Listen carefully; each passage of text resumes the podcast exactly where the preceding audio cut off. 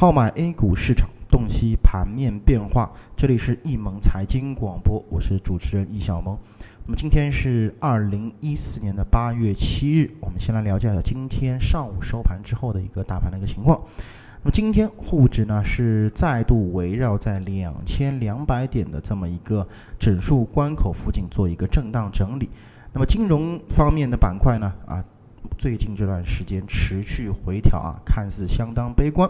那么实则呢，其在整个释放这个啊做空的一个动能。那么在上证大盘方面，收盘跌破五日均线的支撑。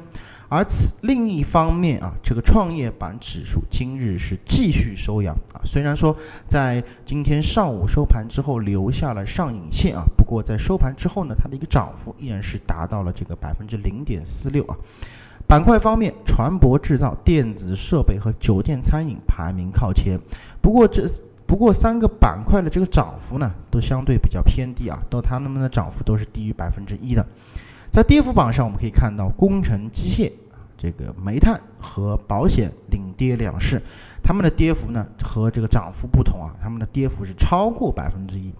在概念板块方面来看到的话呢，哎，像魏股、这个新股、魏分红。啊，人脑工程和数字电影今天的这个涨幅呢，是排在了这个概念板块的前三。啊，此外，中韩自贸区以及昨日强势的像这个啊高效概念和生猪概念呢，则有不同程度的一个啊跌幅。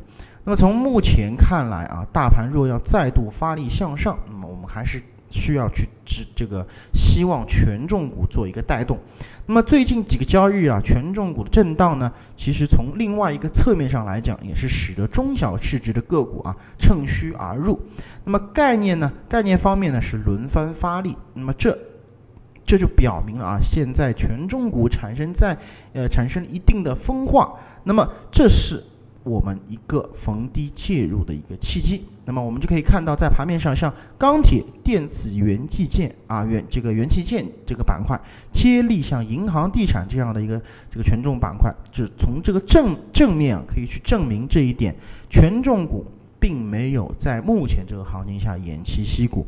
那么，在大盘两千两百点会附近，可能伴随震荡之后，依然会迎来一波不错的一个反弹，甚至说是一个大的大幅反弹的这么一个机会。所以说，在这个位置是我们啊逢低介入的一个良好的时机。那么，呃，今天的这个上午的一个收盘的一个点评就讲到这里。那么，更多的咱们的交流与分享啊，我们留到下午的这个节目当中再跟大家聊。啊，感谢大家的收听，再见。